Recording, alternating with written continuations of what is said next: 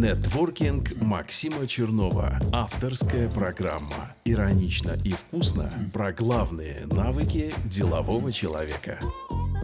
Ну что, заждались? На связи Максим Чернов. Сегодня очередная серия подкаста «Нетворкинг Максима Чернова». Сюда я приглашаю на интервью со мной людей из разных сфер и пытаюсь у них выудить секретные секреты их успешного успеха. При этом мне всегда очень интересно, что у человека уже было врожденным качеством и что он в себе развил, чтобы дойти до той ступеньки карьеры и развития, на которой он сейчас находится. Все, что здесь говорят участники, я пытаюсь максимально разжевать и представить в виде пошаговых инструментов, которые вы, слушатели, можете прямо взять и начать использовать. Поэтому слушайте обязательно этот подкаст, записывайте то, что считаете нужным. Поехали. Нетворкинг Максима Чернова.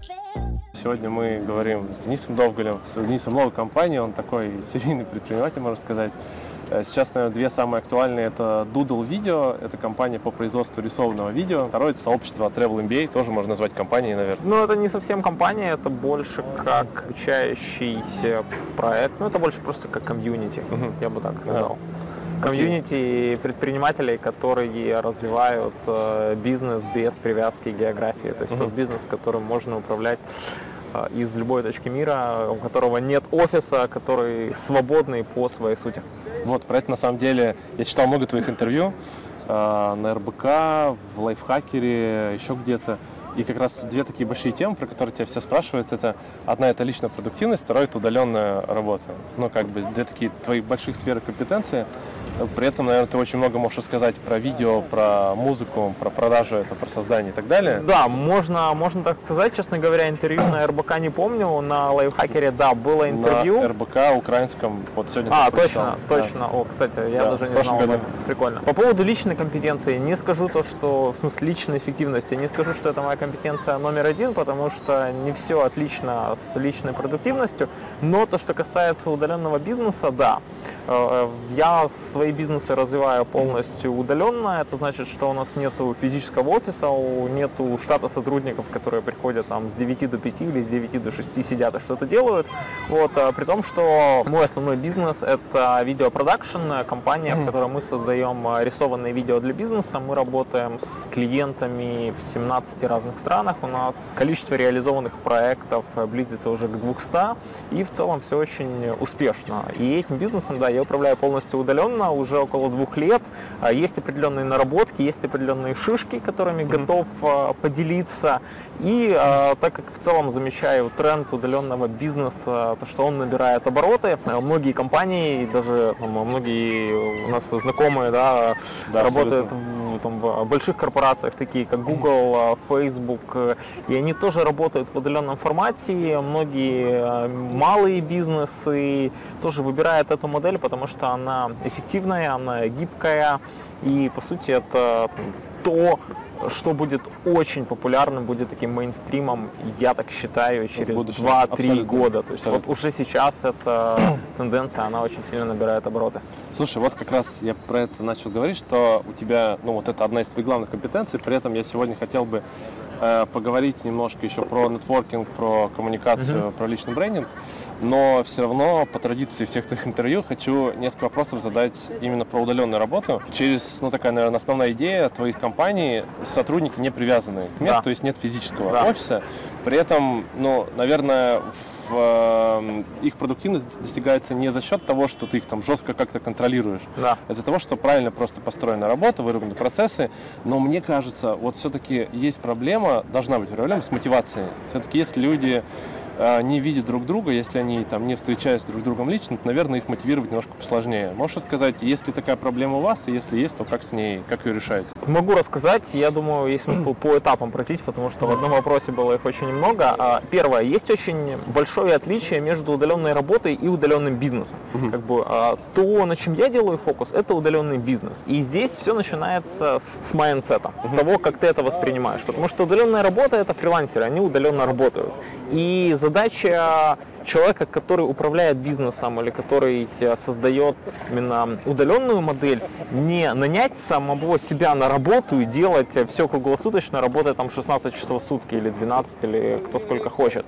А идея в том, чтобы создать систему и уделять как можно меньше времени и поддерживать ее эффективность. Это может звучать красиво, и могу сказать, что на практике это не так а, просто, как может казаться, но опять же здесь ничего сложного нету, если понимать э, основные э, модели, по которой именно создавать э, рабочую систему в удаленном формате. Угу. А, то, что касается сотрудников, вопрос мотивации, конечно, да, он важен, и учитывая, что у нас команда такая относительно творческая, потому что у нас есть два направления, это продакшн команда, это сценаристы, иллюстраторы, аниматоры, и менеджмент команда, включая sales менеджеров, э, включая там бухгалтерию, финансы, как бы здесь очень э, важно подбирать людей, исходя из, как бы есть два подхода. Как бы можно подбирать людей, исходя из их компетенций и навыков, того, что они умеют делать, а можно выбирать людей в команду, исходя из их ценностей и того, что им действительно нравится. Так вот, я понял, что если брать людей из Вот. А если подбирать людей в команду, исходя из их а, навыков, и ты видишь, что это человек крутой профессионал, но, возможно, он не совсем подходит а, по ценностям а, твоему, к твоему бизнесу, да. тебе с ним, возможно, не очень комфортно общаться, но хотя как профессионал он очень крут, то вероятность того, что вы с ним будете работать э, там, в длительное время, она маловероятна, потому что в какой-то момент времени ну, человек может просто переключиться на что-то другое. Вот. А если подбирать людей в команду, э, исходя из их ценностей, исходя из их интересов, э, и в самом начале я сам лично собеседую людей, ребят в команду, я сразу говорю о том, что мы работаем в удаленном формате. Это не стандартный формат, он многим не подходит. И прежде чем мы с вами сработаемся, подпишем контракт, у нас есть 6 недель испытательного такого срока, где мы просто понимаем то, насколько наша модель а, подходит а, вам и то, насколько в целом мы видим с вашей стороны отдачу. Вот. Э, и я понял, что в течение там двух-трех месяцев человек может получить абсолютно любой навык. Даже если это какой-то технический навык сложный, где нужно что-то взять, изучить, это не проблема. Главное, чтобы изначально человек подходил по ценностям. Вот. Э, и Третий момент, на который я понимаю очень важно уделять внимание, даже если кто-то развивает неудаленный бизнес, Совсем недавно был в Амстердаме на конференции The Next Web, и там было выступление фаундера и CEO компании Buffer. Buffer — это приложение для управления социальными медиа и для постинга контентом в различное время. Uh-huh. И фишка в том, что их компания, у них более 60 сотрудников, они работают тоже полностью удаленно, и они очень большой акцент ставят именно на развитие культуры компании. Я прихожу к тому, что именно создание и формирование культуры компании это один из самых важных аспектов, потому что когда ты объединяешь людей вокруг какой-то общей идеи, а не просто там давайте соберемся, будем что-то делать, да. тогда очень можно ну, относительно просто привлекать правильных людей в команду. Вот. А правильные люди в команде это очень простой критерий. Как бы человек подходит по ценностям, и ему нравится то, что он делает. Здесь очень такой понятный и простой пример с иллюстраторами как бы человек, который любит рисовать, он в любом случае будет рисовать. И он всегда будет находить именно ту деятельность, которая позволит ему по максимуму реализовать его навыки, его потенциал, где он может развиваться и, естественно, где он может получать за это э, хорошее финансовое вознаграждение. Угу. Соответственно, у нас все иллюстраторы работают полностью в удаленном формате. Вот, э, и так как человек любит рисовать, он каждый день делает то, что ему реально нравится. Вот. И здесь не возникает абсолютно никаких противоречий потому что мы даем возможность человеку как бы делать то, что он хочет. Со своей стороны мы получаем, опять же, крутой продукт от талантливых э, иллюстраторов, которые у нас в команде. Рисунки, которые мы создаем, они нравятся нашим клиентам, и, ну, по сути, получается все очень гармонично. Вот. Э, плюс у нас есть э, каждую неделю совещание, ну, как совещание, это просто скайп-колы, mm-hmm. даже не столько скайп-колы, а мы делаем Google Hangouts, вот, где мы обсуждаем наши там, итоги за неделю, неделю, планы на следующую неделю. И вопрос в том, что человек, там, который работает у нас в команде, думает, что он один, ну, не возникает такого ощущения, потому что, да, там, люди находятся в разных городах, причем у нас команда настолько диверсифицирована, что там э, есть даже, например, один из наших аккаунт-менеджеров э, живет на Бали. Да, то есть Бали Индонезия, но при этом это не составляет э, сложности в плане коммуникации. И для того, чтобы эффективно управлять, важно просто выстроить процессы и изначально коммуницировать о том, в каком формате мы работаем.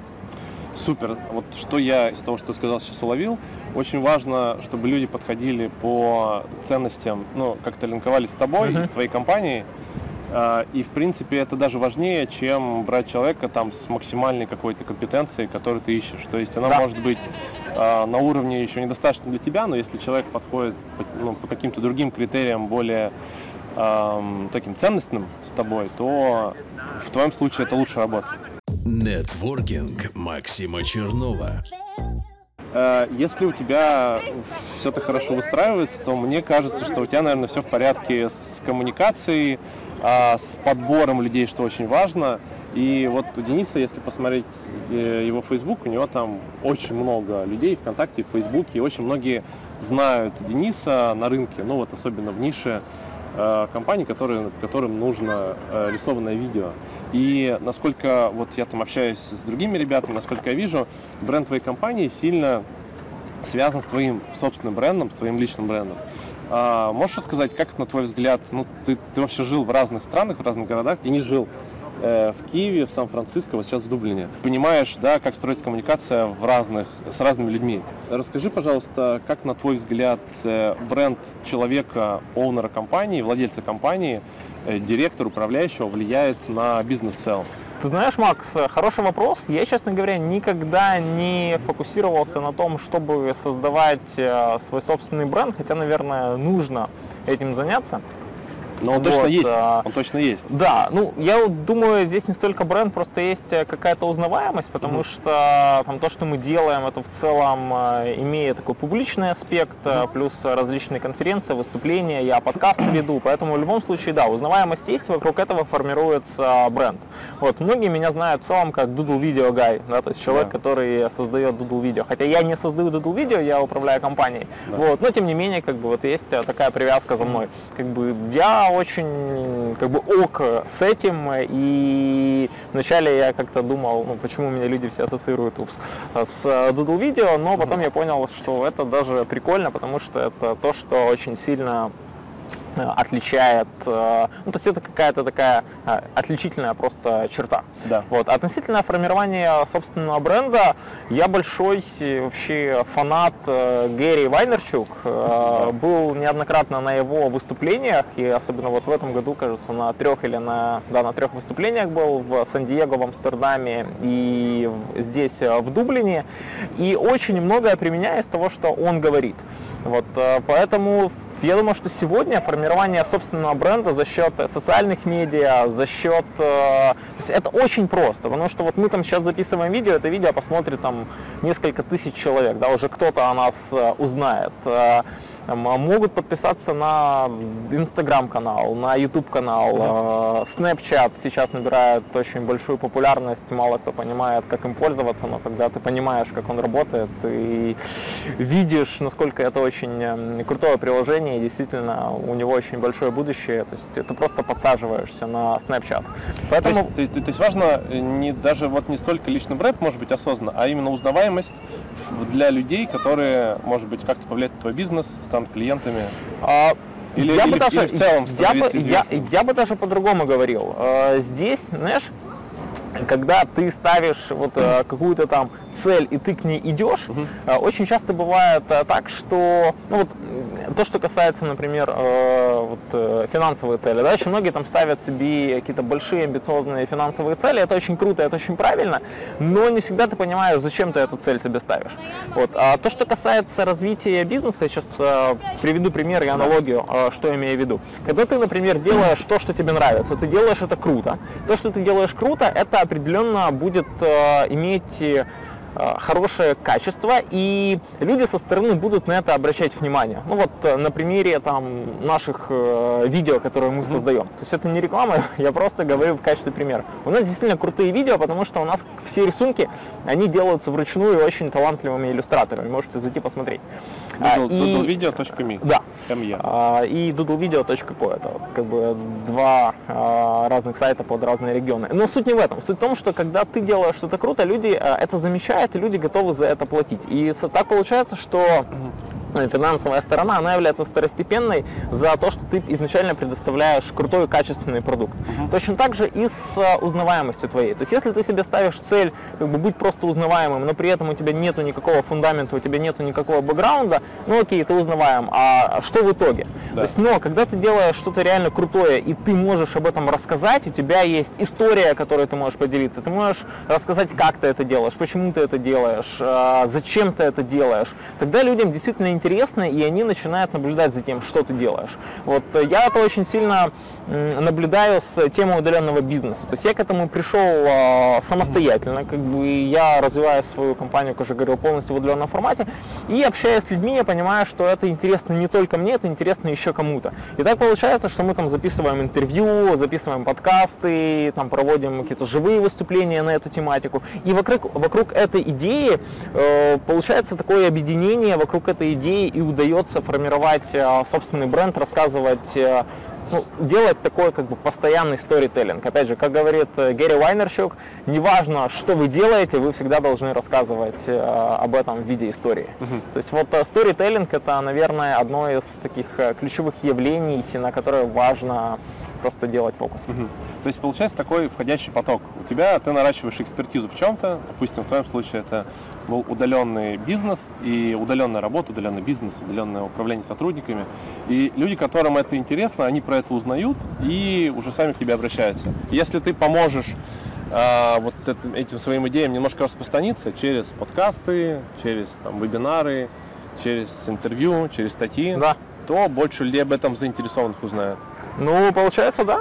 То есть, э, если кому-то интересна эта тематика, он, э, соответственно, начинает искать э, контент релевантный, да. и таким образом он находит тех людей, те, там, те ресурсы, которые на эту тему генерируют контент. Как-то да. так, оно все взаимосвязано. Если дать совет вот, людям, которые нас будут смотреть, что можно сделать? Первое, найти свою сферу экспертизы и дальше начать вот ее про нее рассказывать миру? Я, честно скажу, не люблю давать советы, потому что обычно дай, дай советам совет, все равно, знаешь, им никто не следует, ими никто не пользуется, особенно если совет бесплатный, и как бы к нему относятся да, как бы... Ценности мало в нем, кажется. Вот, э, поэтому здесь не столько совета, просто такой личный опыт, mm которым я могу поделиться. Еще раз, какой вопрос? Ну, вопрос про том, что вот если человек, окей, у тебя понятно, у тебя есть экспертиза вот в тех областях, да. которые, про которые мы проговорили. А, нас смотрит человек, он, допустим, ну, не знаю, кем он может работать. Э, он может заниматься допустим, бизнесом в каком-то B2B сегменте, допустим, сложном B2B сегменте, продавать какой-то сложный там да. товар. Э, что ему надо делать? Или, может быть, ему не надо вообще там выстраивать свою там, известность на рынке. Либо ему можно какие-то шаги делать А, Б, С, допустим, понять сначала, в чем он силен, начать ходить на конференции и так далее. Слушай, я думаю, что ключевой вопрос – это зачем? То есть если ты понимаешь, зачем а, тебе а, нужна твоя публичность, э, как бы что ты хочешь получить в итоге. Да. Как бы кто-то кайфует от этого, кто-то от этого очень сильно утомляется, и я знаю огромнейшее количество очень успешных людей, но они вообще не публичные. И они говорят, мне это не надо. Как бы, да. У меня есть моя жизнь, у меня есть там мои результаты, э, мне этого более чем достаточно, ну а то, чтобы мне никто не знает, так это не моя проблема. Ну, да. Ну то есть как бы я не стремлюсь к тому, чтобы об этом кто-то узнал. Кто-то хочет быть публичным. При этом, Денис, я перебью, при этом вот этот человек, который супер успешный, у него есть там деньги, работающие бизнесы, про него знают, но просто про него знают да, узкий, ну, а узкий круг компаний, да. которые, например, у него покупают очень дорого. То есть про него не надо, не надо, чтобы про него знали там тысячи людей на YouTube. Да, опять же, э, но с другой стороны, если ты рассказываешь о том, что ты делаешь, ты это делаешь в интересной, э, с интересной подачей, то люди о тебе начинают узнавать. И mm-hmm. если специфика твоего бизнеса такая, что это позволяет тебе привлекать новых клиентов, э, тогда, ну, естественно, на это нужно делать акцент. Тем более, что снять видео это абсолютно ничего не стоит выложить его, опубликовать в Фейсбуке, опубликовать в Ютубе, это тоже как бы минимальные затраты, но возвратные инвестиции, а речь идет о вложенном времени, ну и там плюс, естественно, какие-то продакшн затраты, они могут э, быть просто в 100 или тысячекратном э, размере. Поэтому я думаю, что ключевой вопрос это определиться с тем, что ты хочешь получить на выходе. Если ты хочешь э, быть публичным, окей, начни просто рассказывать о том, чем ты занимаешься. А многие тут могут подумать, думать, ну, я там живу обычной жизнью, и у меня ничего интересного нету, я там не путешествую, мне не о чем писать. На самом деле это такое, знаешь, небольшое заблуждение, потому что всегда у тебя есть тот опыт, который интересен именно тебе. Ну, а если, например, вот вообще тупик, и ты не понимаешь, чем ты можешь быть вообще полезен и чем ты можешь быть интересен, э, по, опять же, личному опыту можно вписаться в какой-нибудь э, спортивное состязание, какой-нибудь марафон где-то, да, поставить себе такую амбициозную спортивную цель.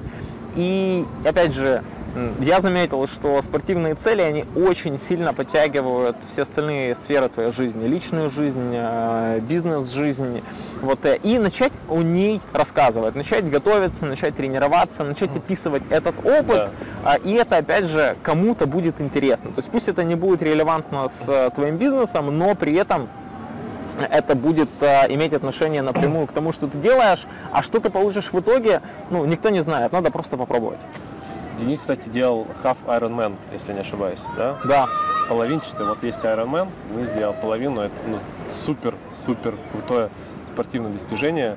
И я думаю, ну, что... Ну, можно было лучше всегда сделать, ну, но всегда, да. Всегда есть лучше, и очень крутой совет, я возьму тоже на вооружение.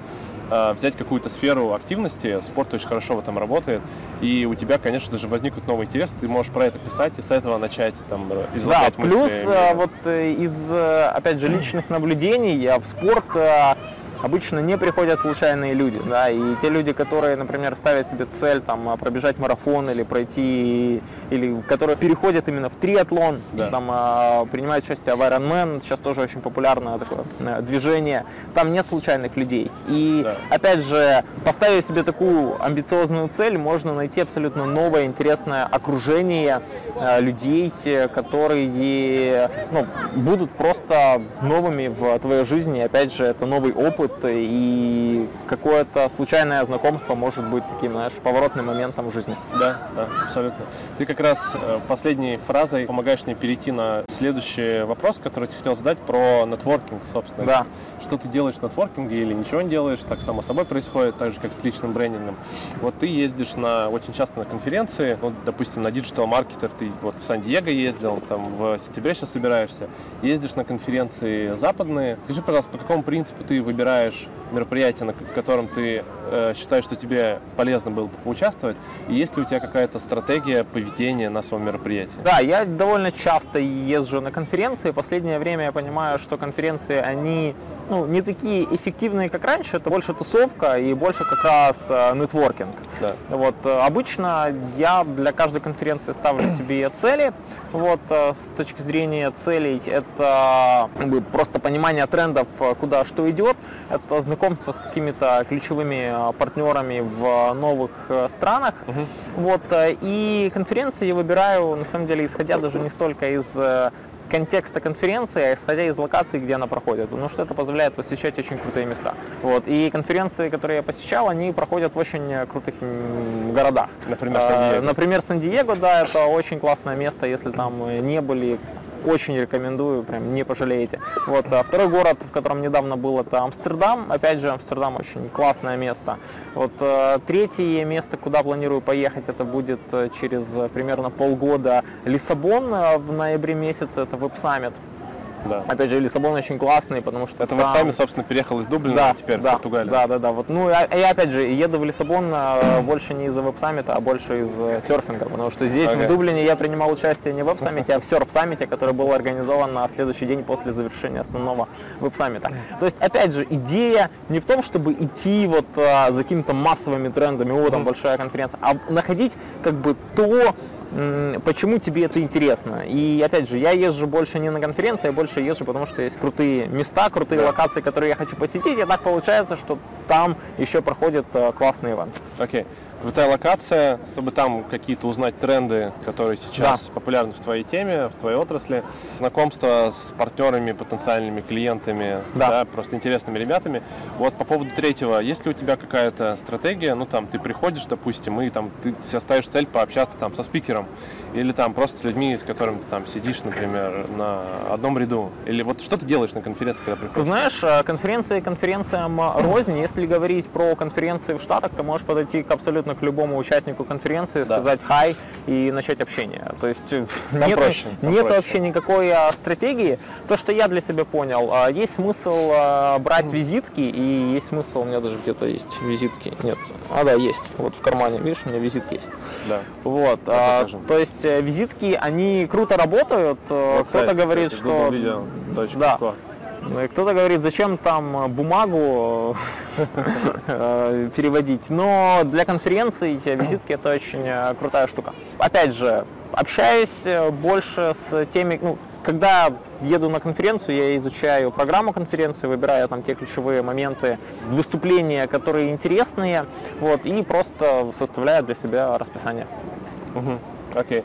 А, плюс, вот я видел твои фотографии с, э, в сан когда ты был, ты там общался с ребятами, многими которых я знаю, и вы были там, на, ходили на обеды вместе, может быть, там тусовались, да, то есть это такое еще место встречи с лидерами отрасли или там с ребятами, да, которых ты давно то, знаешь. Что, да, то, что касается вот конференции по интернет-маркетингу, которая называется Digital Marketer, а, которая организовывает компания Digital Marketer, да. А конференция называется Traffic and Conversion Summit, вот э, туда приезжает очень много предпринимателей, которые занимаются информационным бизнесом, интернет-маркетингом, e-commerce, э, и очень интересно делиться собственным опытом, узнавать, э, что работает у коллег ну, в этой же индустрии, и удается делать э, такие мастер-майнды. Сейчас многие зададутся да. вопросом, что такое мастер-майнд. Э, самый простой способ это будет загуглить, но если в двух словах, это такой мозговой штурм. Это когда люди из... То есть, на самом деле мастер-майнды, такое понятие вел Наполеон Хилл в своей знаменитой книге «Думай богатей», и такие предприниматели, как Джон Рокфеллер, как Генри Форд, они еще в то время, в начале 1900-х годов, просто собирались да. Э, и обсуждали э, свои бизнес-проблемы, делились своим опытом и давали друг другу советы по тому, как развивать бизнес. То есть это как, э, мастер умы делятся опытом, да, и отсюда идет э, такое направление, как мастер-майнд, сейчас очень популярно, особенно в США, и на самом деле это очень э, ценно, когда там, 9, 10, ну обычно вот до 10 человек, э, которые занимаются одним направлением, могут дать тебе совет в твоем бизнесе, и ты получаешь компетентный э, совет, который от людей, у которых есть опыт. Это угу. самое важное. И можно получить настолько много инсайтов, что сама даже ценность посещения конференции по сравнению вот с с одним из таких э, мастер-майндов, она просто нивелируется, потому что мастер-майнды да, гораздо ценнее, чем сама конференция. Но опять же, чтобы принять участие и пообщаться с такими людьми, нужно ехать на конференцию, поэтому здесь все взаимосвязано. Да. Но мастер-майнд даже можно организовать э, не посещая конференцию, можно договориться с ребятами, которые да, занимаются конечно, одной можно, темой. Можно, можно, вот, но все равно самое интересное происходит в кулуарах, вот, да. поэтому... В курилках. Ну, те, кто курит, да. Ну, вообще просто за завтраками, обедами, ужинами. Да, да, вот. абсолютно. Это, наверное, самое интересное. Да, точно. Слушай, Денис, спасибо большое. Прям очень интересно было. А, пошли, спасибо, что пригласил, Макс. Пошли дальше работать. Ребята, если интересно Doodle видео и видео продакшн, то заходите на сайт Дениса doodlevideo.me или .co.